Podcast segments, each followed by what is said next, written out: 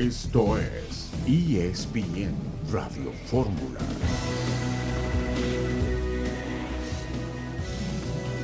Un saludo en este miércoles 29 de junio de 2022. Estamos aquí en esta emisión multimedia de ESPN Radio Fórmula. Rafael Puente, buenas tardes. Beto, ¿cómo estás? Como siempre, como ahora más, con más frecuencia que antes, pero siempre con el gusto eh, de saludarte a ti, a John, ¿no? Que nos acompaña también. Igualmente, Rafa, por supuesto, ahí está el trotamundos de la información deportiva. John, buenas tardes. Buenas tardes, Beto, Rafa, un gusto estar con ustedes. Eh, ando, ando al pendiente de un tema de la NFL, de Sean Watson, que le dieron más de 300 millones de dólares los cafés de Cleveland para ser el quarterback titular. Está investigado por la liga, por la NFL, por acusaciones de más de 20 mujeres y se habla que en las próximas horas podría ser suspendido de seis a ocho partidos, entonces sería un golpe importante pero al mismo tiempo la NFL dice, no con billete, no porque arreglaste las cosas, quiere decir que no seas culpable. Estaremos de ese tema y hablar de, de, las, de los superdiablos, ¿no? Hoy es día de que el Deportivo Toluca, don Valentín, lo está armando en grande. Lo está armando en grande, renovarse o morir. Abrió la cartera, don Valentín, después de ver el fracaso del Toluca en el torneo anterior. Francisco Suinaga estará esta tarde platicando con nosotros aquí en el programa sobre las ocho contrataciones del equipo de Toluca, un cambio radical del Toluca, una transformación choricera para el próximo torneo. Cabecita Rodríguez ya visitó el nido de Cuapa. Hubo algún eh, eh, problema por ahí eh, por la protección de guardaespaldas que llevaba el cabecita. El día de hoy ya estaremos con César Caballero para conocer este tema. Ignacio Rivero fuera dos semanas con el equipo de la máquina cementera, pero vamos contigo, justamente César, con tu avance de la información del América. ¿Cómo estás, Beto? Qué gusto saludarte. En las primeras horas de este miércoles, Jonathan Rodríguez llegó a la Ciudad de México para incorporarse a las Águilas del la América. Un caos el que se vivió en la llegada del delantero uruguayo, que este miércoles también ya vivió su primer día como futbolista de las Águilas en el nido de Cuapa. Lo platicaremos más adelante en ESPN Radio Fórmula. Sí, una primera impresión que tengo es que se, exagera un poco al, sobreproteger con tanta seguridad a un futbolista profesional como es el Cabecita Rodríguez que llega para jugar eh, con el América. Vamos ahora contigo, León Lecanda, con tu avance de la información. Pero antes, Marcelino Fernández, Marce, con tu avance, te escuchamos. Saludos Heriberto, amigos de ESPN Radio Fórmula. Tendremos la información acerca de los adeudos que se han presentado en el equipo de Bravos de Juárez con jugadores que ya no pertenecen a la organización principalmente y las reacciones desde Italia de Miquel Arriola, presidente de la Liga MX, acerca de este tema. Perfecto, Marcelino, muchas gracias por tu avance de la información y también tenemos el tuyo, León Lecanda, el avance de la información sobre la máquina cementera que se prepara para el inminente torneo de Liga del Fútbol Mexicano. Gracias Beto, saludos en ESPN Radio Fórmula, mucha información en Cruz Azul. Este miércoles podemos confirmar por fuentes que el delantero, el tapado, se trata de Gonzalo Carneiro, un futbolista uruguayo de 26 años, por el que ya se están haciendo las negociaciones para traerlo como jugador libre después del día viernes 1 de julio, mientras que todavía la directiva trata de cerrar al defensa central y por supuesto traer a Carlos Rotondi a México. Hablaremos de eso, y de la lesión de Nacho Rivero enseguida en ESPN Radio Fórmula. Rotondi y Carneiro para la máquina cementera para el próximo le torneo. Picamos la cresta, le picamos la cresta a, León que, que, escarbara y averiguara, ¿no? sí, porque estaba totalmente tapada esa nueva contratación por parte de la máquina cementera para el próximo torneo. Bien, por León Lecanda, Gonzalo Carneiro para el equipo de Cruz Azul. Y vamos a ir a la primera pausa en este día miércoles. Estaremos platicando acerca de la llegada un tanto turbulenta de Cabecita Rodríguez a México para enrolarse con el conjunto de las Águilas del la América. Una pausa y volveremos enseguida en ESPN Radio Fórmula.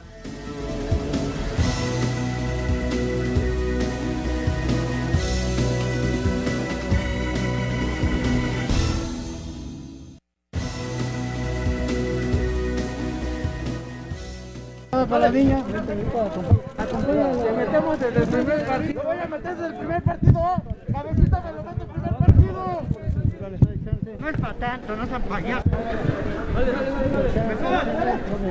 Ni que fuera Messi. Pues quítate. Pues sí, pues no sean payasos. Ahí, ahí, ahí. ¿Un contento, Jonathan? Ven, ven, ven. Ahí está. Dale, dale, dale, dale, dale. Pues en principio al escuchar este sonido me parece demasiada faramaya eh, para recibir a un futbolista bueno, importante, una figura, pero creo que no es para tanto, ni que fuera Messi, alguien gritó por ahí, ya le preguntaremos a César Sí, sí. quién gritó eso, pero sí parece demasiado ostentoso, aparatoso todo esto que se acaba de vivir con la llegada John del Cabecita a México. Sí, ahí les falló un poco la logística, ¿no? Si vas a llegar, pues cuida un poco. Entiendo que, que la ciudad está, tiene sus detalles de peligrosa y hay que tener cuidados y ver qué, qué coche usa, qué reloj se va a poner, cómo lo van a llevar. Pero si vas a venir y es la sensación, sí, no sé. También Yo creo que pienso- Hugo Sánchez, Hugo Sí, Sánchez no claro. hace sus papeles. No, ¿Cuántas no, no, pues, era ti? muy ¿Cuántas ordenado en aquellos tiempos cuando llegaba Hugo Cuando- John. no Sí. sé, a mí me tocó cuando Jared llegó que se iba al Bolton, que era su momento clave, tampoco, cuando Paco Palencia se fue a jugar a No. España, o cuando llegaba No, imagínate. De Europa, no, No, por ejemplo, la verdad, por la ejemplo, verdad, Hugo, pésimo. Hugo Sánchez, John, en los 80, imagínate eso, pero era ordenado y no se daban estos, eh, estos eh, incidentes como el de hoy. Eh, Rafa, también cabría esperar un poquito más de orden en un momento dado, una logística diferente, más afinada, más cuidada para la llegada de un futbolista como el Cabecita, porque acabó por ser un poco tropezada la llegada del Charrúa para incorporarse al América. Sí, de, acuerdo, totalmente de acuerdo, Beto. Sí deberían de tomar las medidas no este, correspondientes, pero yo no he visto, ¿eh? te lo confieso abiertamente, me puse a ver el tenis, no he visto imágenes, pero pues, creo que según leí en el periódico fueron 20. Ningún tumulto, el tumulto fue aquella vez que llegó el, el, el francés, ¿se acuerdan? Jeremy Menez. Sí, Menés, Pero- el, el pero- francés que jugó en el América, que jugó poco en el América, sí. No, poco menos que nada, pero Poco Yo- menos yo que nada, que- sí. pero yo ¿No te creo que la que- mayoría los, los llevaron como acarreados, esa es la verdad. Y ahora, Sí, fue- quieras o no, este sí es una contra- contratación inesperada y importante para el América. Sí, ¿no? importante, pues, todo claro. el mundo- Ah, No, no, y aparte inesperada, porque apenas se acaba de ir y se fue de Cruz Azul y, y aparentemente Cruz Azul tenía la prioridad para poder buscar negociar su posible regreso y bueno, cambiaron las cosas muy bien, lo hizo perfecto América, pero pues esto, ¿qué, qué actitudes toman las gentes que lo acompañan de seguridad, no? Que a veces de repente sí provocan que el aficionado, el seguidor, el, el admirador del jugador se quiera acercar para una fotografía, Sí, un claro. autógrafo, pero no hacen absolutamente nada, hombre, por favor. Y sabes qué, Rafa, que eh, pienso también que ni que fueran a decir una declaración, así como, como si estuvieran guardando un secreto de Estado, que no hable, que no se detenga, ábrase todo mundo, o sea, no es para tanto, francamente no es para tanto. Pero ahí está César Caballero, que tiene esta historia. César, ¿qué pasó en la llegada del cabecita a México para incorporarse al conjunto de las Águilas del América? Hola Beto, ¿cómo estás? Qué gusto saludarte. La verdad es que muy tumultuosa, muy atropellada, muy agitada la llegada de Cabecita Rodríguez y desde mi punto de vista una situación que se generó sin la necesidad o de que esto se hubiera presentado por el tema de que el Cabecita salió de llegadas internacionales casi a la una de la mañana. Había cuando muchos seis o siete aficionados de la América, realmente no había un tumulto, no había una situación de riesgo para Jonathan Rodríguez. Te puedo decir que los medios de Claro. comunicación ahí presentes sabíamos perfectamente que no iba a hablar. La gente del club que estaba ahí nos había comunicado que únicamente era la imagen, porque generalmente les gusta que sus refuerzos hablen primero, ya sea con las cámaras del equipo o con las cámaras de la televisora oficial que es la dueña del equipo.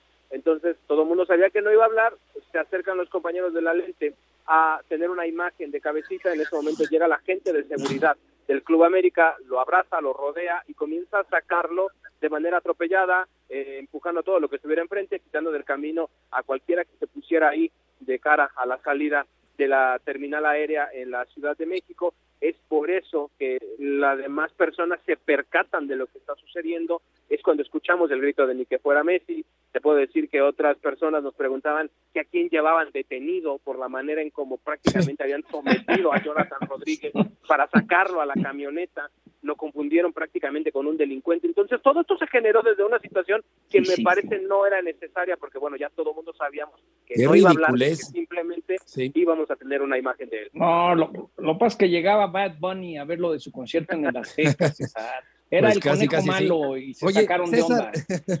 ¿Quién es el que grita ni que fuera Messi? Es una persona que estaba ahí en el aeropuerto, la verdad. Ah, un eh, aficionado. Sí, no sabría decirte la identidad de la persona, pues solamente era una, una gente que estaba, yo creo que incluso esperando un taxi, porque estaba ya fuera de, de la terminal aérea, pero como todo esto tumulto, todo este zaparrancho venía dándose desde adentro, al observar todo esto y ver que era un futbolista, fue cuando soltó la frase de ni que fuera Messi, ni que fuera Messi. Oye, César, sí, yo, te preguntaría... Este aficionado. Sí, claro. Tú, tú que estás ahí cerca siempre eh, al, al, pie de la noticia, muy cerca de la noticia, eh, ¿qué les costaría detenerse cinco, diez minutos a dar algunas primeras impresiones a la prensa que está ahí esperando en la madrugada que llegue un futbolista contratado por el América?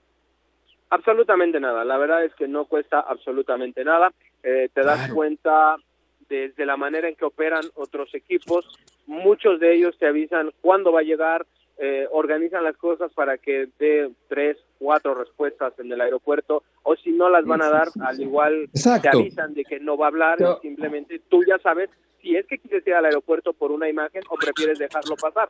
Ah, Realmente es, una forma de operar que tiene América, la manera en cómo se dan las cosas, de que no quieren que a toda costa no hablen los jugadores, entonces este, es simplemente la manera de operar de cada equipo. Eso César a mí me dijo, me, pone de malas porque me acuerdo que el Chepo de la Torre decía, yo no doy entrevistas banqueteras, ¿no? Pero cuando hubo todo lo del clembuterol, ay, por favor, entrevisten a los jugadores. No que no había entrevistas banqueteras. Exacto, ah, cuando les conviene. Cuando les, conviene, sí. Y, y, el ejemplo es el Piojo Herrera.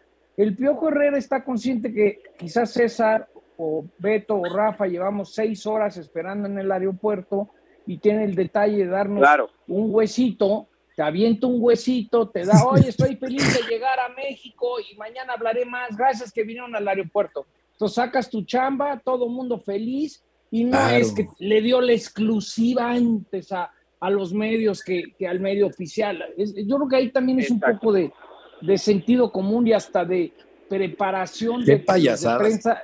Sí. porque Beto, te lo juro que César, cinco horas en el aeropuerto para que te digan, no tengo, vengo cansado, pues yo llevo seis horas en la banqueta, mi hermano, ¿no? Exactamente. Exactamente. Tienes toda la razón, y te puedo decir que el vuelo del Cabecita ayer aterrizó a las 10.55 de la noche y Cabecita salió por la puerta de, llegadas internacionales hasta la una de la mañana. Fue prácticamente un tiempo en que también la prensa invirtió en estar ahí. Claro, es nuestra chamba, lo hacemos con muchísimo gusto porque esto nos encanta, pero también estamos ahí haciendo de alguna manera el sacrificio y no hubiera pasado absolutamente nada. Lo, padre, lo padre es hablar al Sport Center está de hablar al Sport Center la medianoche y si tengo declaración, vamos en vivo, ¿no? Para eso va uno, ¿no? para que exactamente. no para que digan ni que fuera Messi, ¿no? Pero bueno.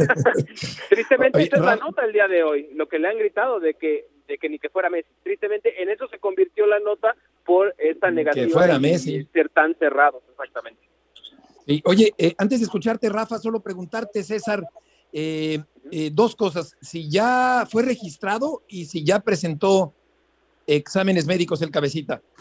Ok, te cuento primero, el primer día del cabecita fue de la siguiente manera, llegó por la mañana, lo primero que hizo fue conocer a sus nuevos compañeros, a la plantilla de las Águilas, al cuerpo técnico, encabezado por eh, Fernando El Tano Ortiz. Posteriormente, el cabecita se puso la ropa deportiva, hizo un poco de trabajo por separado del equipo, enfocado en el tema físico, acompañado de los preparadores y de Chava Reyes, quien está haciendo también trabajo diferenciado porque se está recuperando de un desgarre que lo ha dejado fuera de actividad en las últimas semanas.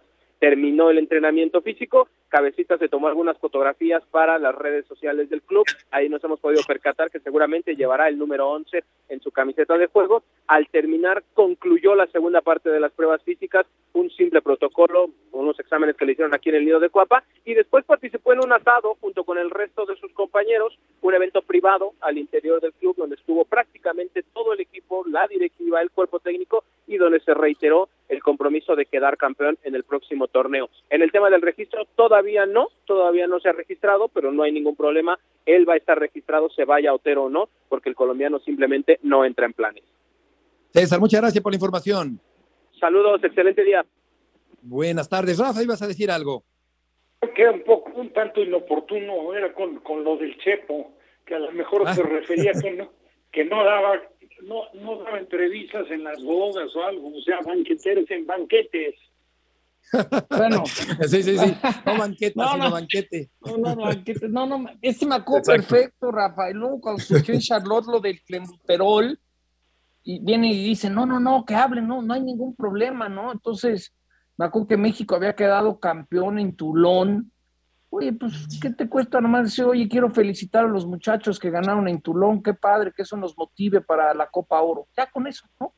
No sé, esa es la parte que a veces, a veces algunos técnicos lo entienden y ahí están. Y no quiere decir que Miguel El Piojo Herrera no tenga sus errores, pero por lo menos comprende y se comunica mejor con, con la prensa y eso quiere decir que se comunica mejor con la gente. Y a final de cuentas, los que lo hacen bien, Rafa, tú lo sabes, acaban durando Vamos más, a la ¿eh? pausa y volveremos enseguida.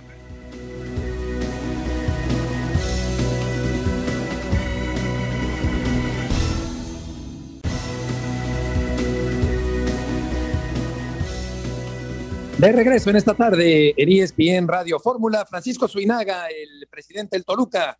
Paco, qué gusto saludarte, ¿cómo te va? Hola Heriberto, hola John, hola Rafa. Eh, muy bien, acá, acá este, me salí de una comida que tenía con don Valentín con mucho gusto para hablar con ustedes. ¿Qué comieron, Paco? Comimos eh, una sopa de tortilla y después un salmón con una salsa de chile Oh. poblano muy buena. Ah, qué ¿Eh? maravilla. Perfecto. Nos abriste el apetito, Paco. Y los que lo tienen abierto son los seguidores del Toluca porque hay un cambio radical para este torneo. ¿Cuál dirías que es el principal motivo de la mala temporada anterior? Hijo, pues la verdad es que no sé, no lo sé. Yo sé que es difícil eh, dar esa respuesta. El diagnóstico era eh, primero apostar por Nacho y seguimos creyendo en él, porque habría de cambiar esa idea después de seis meses. Y después teníamos un plantel que me parece que eh, en papel era bueno, pero no se conjuntaron las cosas. Si tuviera que darte una respuesta, te diría recibir 36 goles. Creo que recibiendo tal cantidad de goles es imposible aspirar a nada. Claro. Y, y la condición de local que tampoco se hizo valer en la, en la campaña. ¿Cuál fue, Paco, la principal razón por la que decidieron darle el voto de confianza a Ignacio Ambriz? Pues porque platicando con don Valentín y con el Consejo de Administración, eh, yo lo que les decía es por qué si pensamos en algo hace cinco meses, hoy creemos que no es lo correcto, ¿no? Me parece que el gran reto es la continuidad, la confianza y, y efectivamente teníamos llegada, teníamos gol, pero recibíamos muchos goles y había que ajustar un poco cómo queríamos que jugara el equipo y qué jugadores necesitábamos para lograrlo. Rafa, adelante. ¿Cómo estás? ¿Qué tal, Rafa? ¿Cómo estás? Muy bien, ¿tú? Un gusto saludarte. Pues bien, nada Igualmente. más, digo, la verdad, preguntar sí me sorprendió, ¿eh? Francamente, me parece un esfuerzo este, poco esperado ¿eh? en directivas, o sea, irte a tantas contradicciones y aparte con un equipo que pues tampoco pintaba como para haber tenido la campaña que tuvo, ¿no? O sea, yo creo que Toluca y con la dirección de Nacho, que, que si bien es cierto venía de un, golpe fuerte en, en, en España, pues es un técnico reconocido, capaz, que ha, resultado, que ha, ha obtenido resultados muy interesantes en México, incluso también con todo una parte de historia ¿no? dentro del fútbol español con, como auxiliar de del Vasco Aguirre, pero lo, lo de la directiva sí me pareció, o sea, ejemplar en lo que se refiere a tratar de armar un plantel, pero conscientes, te preguntaría yo, de la dificultad que puede representar meter ocho, ocho o nueve integrantes nuevos al equipo, como para en muy poco tiempo armar un equipo que sea de, de nueva, nuevamente competitivo, como lo fue en algunas temporadas.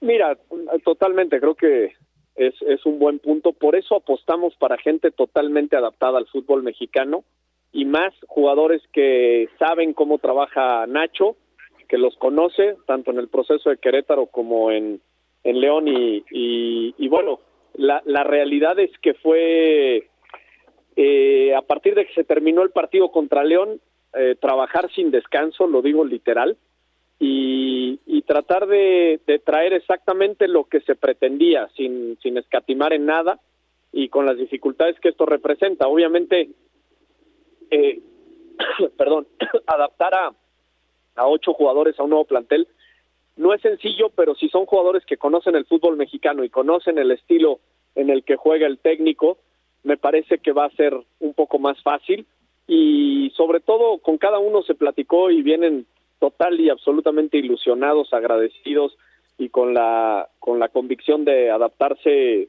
Todos llegaron a tiempo y bien, hicieron pretemporada salvo Carlos, pero la hizo con con León está eh, con Tigres, perdón, y la y está bien. Entonces, eh, yo creo que a pesar de lo corto del torneo, el equipo andará bien a partir del viernes.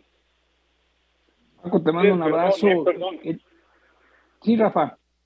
Que yo me imagino que aparte debe de estar la directiva pues muy, muy esperanzada, muy ilusionada, todo este esfuerzo, todo esto que hacen para reforzar el equipo, pero no podemos olvidar también todo lo que le invirtieron para hacer de la bombonera un estadio que hoy pues pinta como un estadio de un corte, yo siempre lo veo como estilo europeo, pero que siempre fue una casa que era complicadísima para el rival que llevaba, que llegaba y que dejó de serlo, ¿no? O sea, un poco en el afán de poder recuperar eso que durante tantos años distinguió a la bombonera, ¿no? Totalmente, totalmente. Creo que ahí en el pecado llevamos la penitencia, lo dijo bien Heriberto, no nos hicimos fuerte, perdimos dos partidos claves con rivales que nunca perdíamos acá, unos solos que le cuesta el nivel de la altura, el Juan del mar, el cambio de horario y el otro Juárez y me parece que ahí se gestó el, problema de, tener que pagar la, multa del, del, antepenúltimo lugar. Eh, para componer algo hay que reconocer el problema y creo que lo hicimos.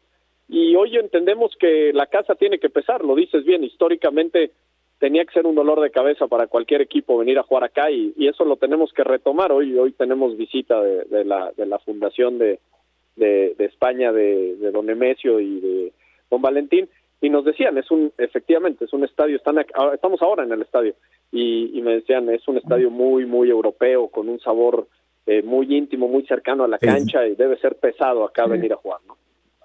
Yo recuerdo de niño, ve, veías a Chabelo, y a las 11 de la mañana jugaban con Ítalo Estupiñán y, la, y el pasto hasta arriba, Paco, y era, se sofocaban los equipos, esos son grandes recuerdos que tengo de niño. Yo lo que te quiero preguntar es, eh, don Valentín siempre han invertido, pero han sido muy conservadores. ¿Cómo le hiciste para convencer que te soltaran tanto presupuesto que nunca habías tenido, Paco? Mira, el, el, último, hola John, ¿cómo estás? Eh, mira, el último título que, que tuvimos fue en el 2010 y todos estos años el fútbol ha evolucionado mucho. Lo primero lo decían ustedes, ¿no? Creo que ya inclusive físicamente, a pesar de jugar al nivel del mar, los rivales que vienen ya no padecen tanto.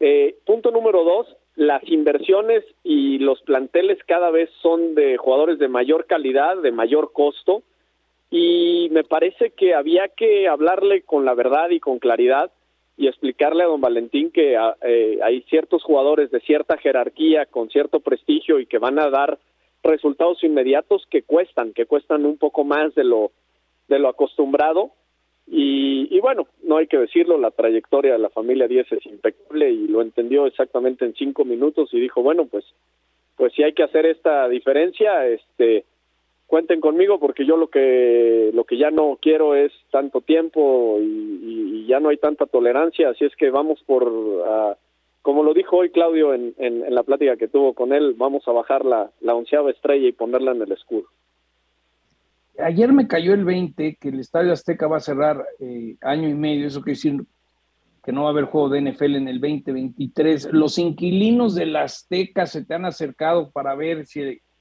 si tu estadio acaba siendo un rato Casa del América o de Cruz Azul?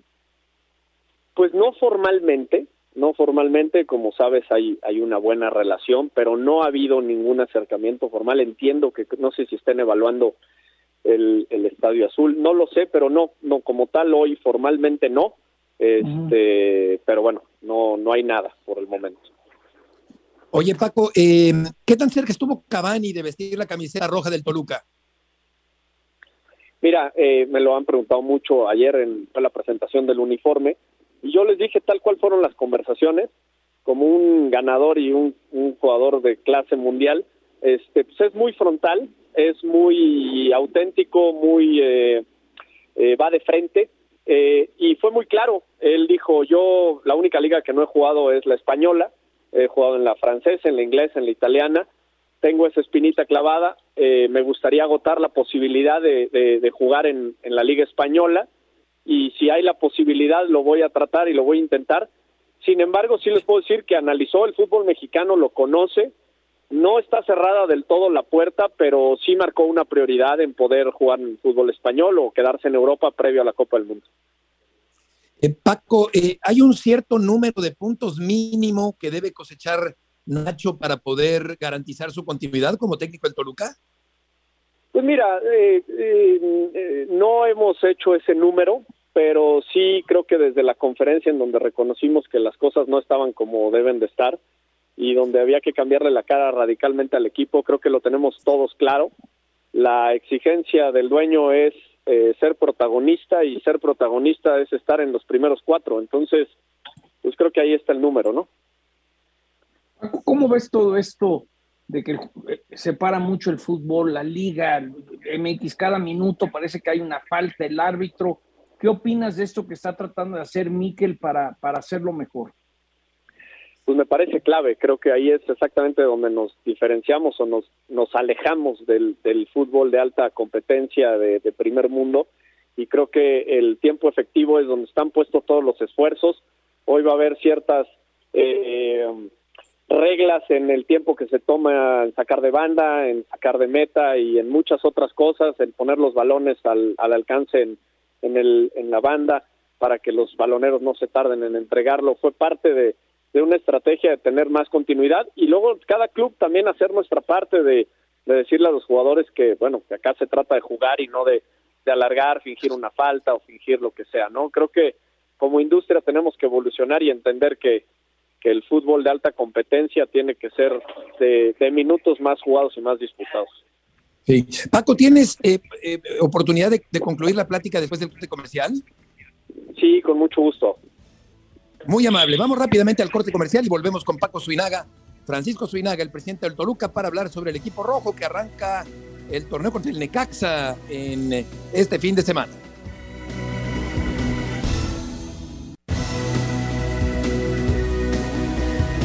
De regreso con Francisco Suinaga, el presidente del Toluca. Paco, eh, con la llegada de, hombres como Navarro, que fue como delantero, Meneses, González, ¿cómo te imaginas que podría quedar configurada la delantera toluqueña para este torneo que va a arrancar?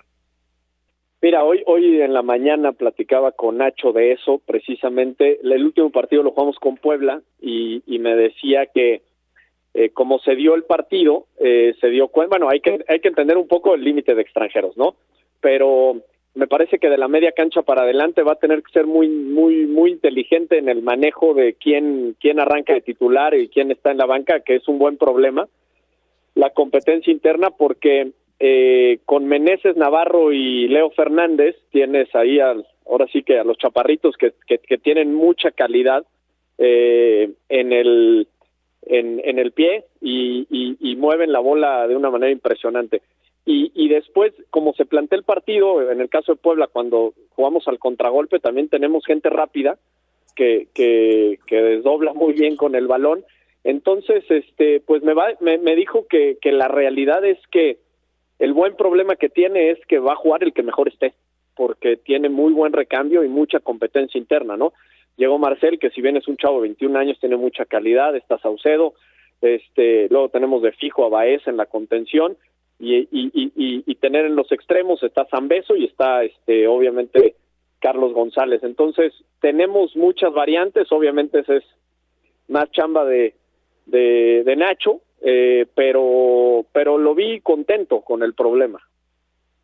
Paco, yo por último te preguntaría, y tú en su momento, me acuerdo estabas en Chivas USA, ¿cómo mejorar eh, el entretenimiento del aficionado que va al estadio? El show de medio tiempo. ¿no? ¿Qué, podemos, ¿Qué puede hacer la liga para, para el niño que va con su papá se entretenga más allá de un partido de fútbol? Mira, yo, yo te diría, John, y tú lo sabes perfectamente, la naturaleza de la afición de México es muy distinta a la, a la americana, sin embargo también hay que aprenderle muchas cosas como son el previo de los partidos, todo lo que tiene que ver con los accesos, los concourse, los, los hospitalities y este entretenimiento que dices que tiene la gente previo y durante el partido. Eh, para eso los americanos creo que se pintan solos el, el, entretenimiento, ¿no? O sea, toda esta, toda esta experiencia que tiene que ver desde el acceso del estadio previamente y, y, después durante el juego. Me parece que a lo mejor acá somos un poco más enfocados en el, en el partido per se y en el rendimiento del equipo, pero creo que hemos hecho esfuerzos, uno, para garantizar la seguridad, eh, la facilidad de los accesos, la identificación de quien entra, eh, la experiencia familiar en la tribuna y después, bueno, complementarla con el consumo y con, con la experiencia más allá de la cancha, ¿no? Eh, eh, es claro que los modelos de negocio deportivos de Estados Unidos son muy exitosos en gran parte por eso, ¿no? Porque la gente que viene y que se toma su fin de semana o su día para ver un partido, pues lo, lo, que quiere es pasarla bien, ¿no? Y una cosa rápida al final nomás, Paco, el, el Fan ID eh, en Toluca ya tienen el sistema para saber quién entra con una credencial o cómo va ese tema. Sí, nosotros hace cinco años hicimos un acuerdo con una empresa que se llama Seguritech, que tiene el desarrollo del C4 y el C5. Eh, tenemos todo el control de acceso y, la videovigilancia, tenemos 196 cámaras hacia el interior y hacia el perímetro del estadio. Un acuerdo que hicimos en intercambio con un patrocinio de la camiseta. Y, y bueno, hoy, hoy lo que tenemos que hacer es implementar el acceso en conjunto con la liga, con estas eh, plataformas que van a que van a identificar que quien entra es el, la identificación del, lo que dices bien, el fan ID, eh, de quien entra eh, es el, la misma persona que tiene registrado el boleto, ¿no? Correcto, Paco, muchas gracias por tomar esta llamada, que te vaya muy bien. Muchas gracias a ustedes, un abrazo grande. Igualmente, buenas tardes. Francisco Suinaga, el presidente del Toluca. Rafa contrató a Meneses, Navarro, Mosquera, Volpi en la portería Carlos González, Angulo, Ruiz y Saucedo para el nuevo equipo Toluca para este torneo? En todas las líneas. Digo, realmente para un equipo como el Toluca, una temporada a otra, iban a meter ocho o nueve este, contrataciones, porque el Toluca siempre se distinguió por ser un equipo bastante homogéneo, un equipo complicadísimo jugando de local, con diferentes técnicos en diferentes etapas, pues la realidad es que fue perdiendo ese brillo que tenía y esa fortaleza que demostraba en su localidad y ya le pintaba la cara a cualquier equipo que lo visitaba. Pues, la prueba más clara fue el arranque como técnico de, de Nacho Ambriz, pues si mal no recuerdo le hicieron cinco goles en, en, su debut con el Pumas. Entonces, eh, todo esto, todo esto a lo mejor eh, conlleva decir, bueno, la directiva tomó estas decisiones pero son demasiadas. Ahora, hubo puntos que no se tocaron. A mí, digo, la verdad es a veces medio comprometer un directivo en el sentido de preguntarle de las indisciplinas del equipo, pero pues allí acuérdense ustedes, Beto John, que hubo Anhelo. Prácticamente a los casi casi a los golpes con el técnico, que tampoco es la primera vez que se presenta en el fútbol mexicano, eso, eso ha sucedido, pero las menos. Y sin embargo con este Toluca se dio y medio taparon algo y luego tenía separados prácticamente del plantel así como cinco elementos Nacho Ambriz y el plantel se reunió para tratar de que lo reintegraran y el día que volvieron a jugar la verdad todo un desastre parecía que jugaban en contra de Nacho sí sí todo eso es una situación interna bien difícil ¿eh? sí claro vestidor partido y muy poco en cada partido del equipo de Toluca. Marcelino Fernández tiene información sobre adeudos en el fútbol mexicano. Marcelino. Saludos, Heriberto, amigos de ESPN Radio Fórmula. Es el caso de eh, Juárez, que, se ha venido manejando desde hace tiempo eh, ciertos adeudos que eh, off the record platican los jugadores, sobre todo los que terminaron el torneo pasado y ya no entraron en planes.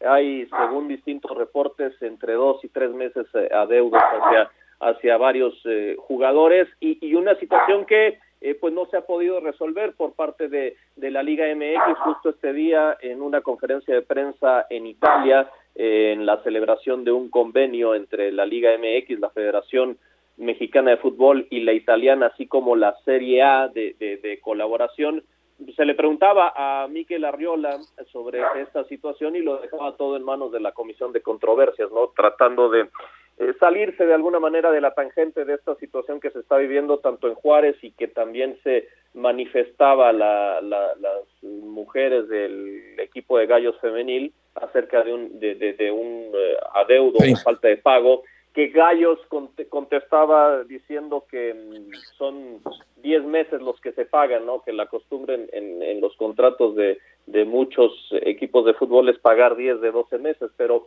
aún así, pues son cosas que, que mm, llaman la atención en medio de este intento de la Liga MX por internacionalizarse y por dar una cara eh, al mundo. A veces se descuidan ciertos detalles eh, internos como este de Juárez que, que no se ha esclarecido del todo, así como el de Gallos Femenil. Si te parece, Heriberto, escuchamos lo que mm, decía Miquel Arriola esta mañana de México, casi mediodía, y, tarde de Italia en la celebración de este convenio con, con Liga y Federación Italiana de Fútbol. Tema de, de Juárez. Hay una comisión de solución de controversia, aquí está el secretario general eh, donde se determina pues, si existen o no adeudos entre partes relacionadas en el fútbol, eh, comúnmente jugadores y clubes, y la liga estará muy atenta a determinar cualquier acción si eso se actualice. Entonces, estemos muy atentos de lo que diga la Comisión de Solución de Controversias. La voz de Miquel Arriola, ya en Europa. Marcelino, ¿quieres decir algo más? Eh, perdón, eh, no te escuché, Heriberto. Te preguntaba si querías decir algo más y aprovecho para preguntarte qué raza es el perrito. Ah, es una cruza entre maltés y puro, eh, muy escandalosa. Escandalosita, ¿eh? Ya la escucharon y es un poco croquetas. Pues Dale de comer al pobre perro, ¿qué te hizo? No, nada, pues apenas pasa alguien por el pasillo y comienza a ladrar. No, pues sácalo al, ahí al patio tantito, mi querido. Esa, me acuerdo cuando una vez Jorge Campos en la selección, cuando lo ponían de escudo de la Volpe, dijo, ustedes los reporteros de la prensa son como un perro callejero. Ladra uno y ladran todos y no saben por qué ladran.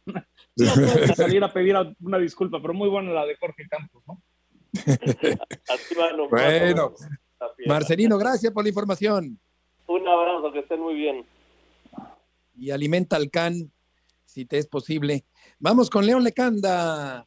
Adelante, León, gusto en saludarte. Beto, muy buenas tardes. Saludos a todos en ESPN Radio Fórmula. La realidad es que Cruz Azul llega a la última semana previa al inicio del torneo sin refuerzos confirmados. Ya hemos hablado hasta el cansancio del tema de Carlos Rotondi.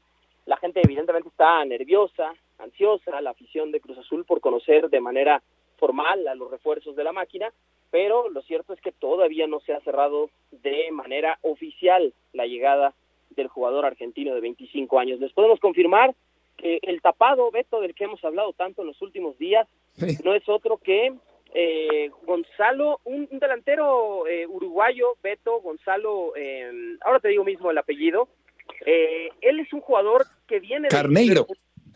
Sí, sí, sí, Carneiro, Carneiro, efectivamente, Carneiro. Quiero decir Gameiro, pero no, es Carneiro. Gonzalo Carneiro, un jugador del Liverpool de 26 años, de Uruguay. Em, él fue dirigido en el año 2018 por el técnico actual de la máquina, que es Diego Aguirre.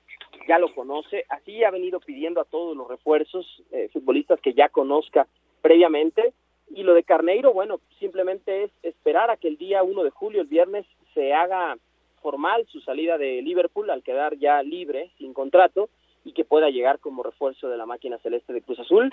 Beto, eso sería más Bruno Méndez, ¿no? Que Cruz Azul todavía no se da por vencido, si bien la negociación con Corinthians por el defensa uruguayo se ha complicado por los montos económicos. Correcto, León, con eso está terminado pues el, eh, la lista de, de contrataciones para, para la máquina para este torneo.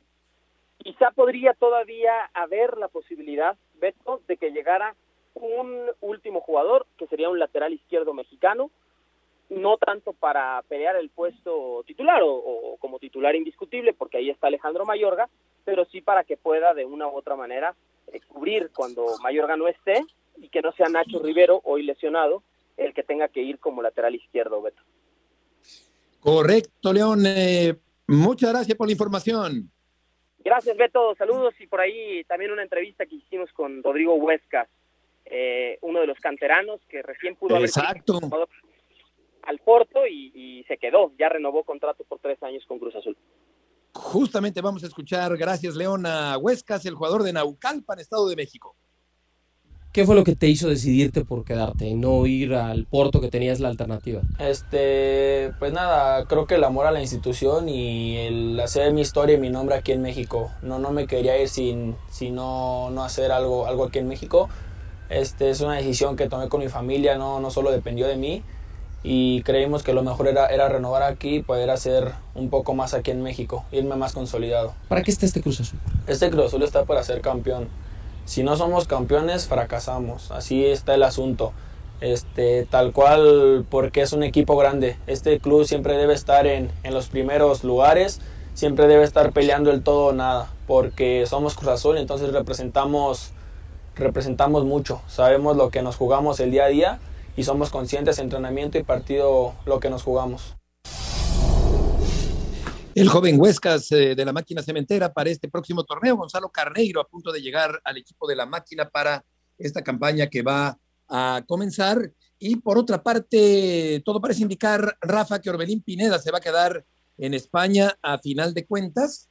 Ya no vendrá al fútbol mexicano Orbelín eh, después de que el Guadalajara lo había tentado y me parece bien continuar allá en Europa para eh, seguir creciendo futbolísticamente pero si no te tomas, digo, que no te tome en cuenta también el técnico, muchos dicen, no, pues es que no lo, no lo convocó el técnico, no lo llamó el técnico, pues, pero cuando le llenas el ojo, o sea, ya cuando te ve jugar es otro cantar. Si tú tienes realmente el, la calidad para imponerte a todas las adversidades que le pueden presentar, pues digo, terminan poniéndote, ¿no? Tú vas a ir a disputar el puesto, pues regularmente contra tres o cuatro elementos que juegan en la posición que tú juegas y allí es donde tienes que demostrar. Es, es una pena en el caso de Orbelín porque difícilmente sin tener actividad en el Celta será más adelante convocado de nueva cuenta por por por eh, Tata Martino, ¿no? A lo mejor se le puede o seguramente si no juega con el Celta se le va a ir el mundial. ¿eh? Sí, se le puede ir el mundial Orbelín. Eh, es decisión, quieres seguir en Europa, pero si vas a Chivas y la rompes, eso te da la posibilidad de ir al Mundial, o quizás pues, un, escaparate más cercano a Martino. Sí, sí, yo me quedo. Pues sí, difícil, qué difícil decisión. Oye, John, se van a Europa y, no juegan, Beto. ¿no? Eh, exacto, sí, eso, eso es verdad, también ha ocurrido con muchos jugadores, Laines entre ellos.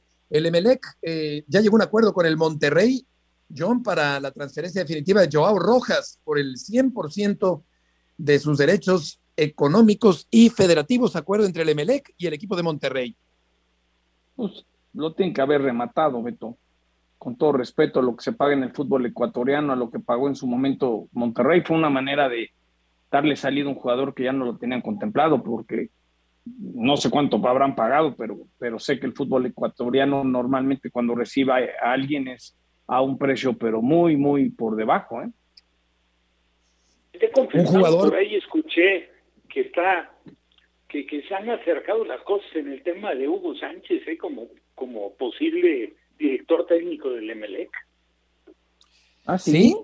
sí? Sí, sí, En los días anteriores se ha, se ha diluido un poco el, el, tema, pero sí se habló con insistencia hace unos cinco o seis días, eh, John, de que Hugo podría dirigir al Emelec.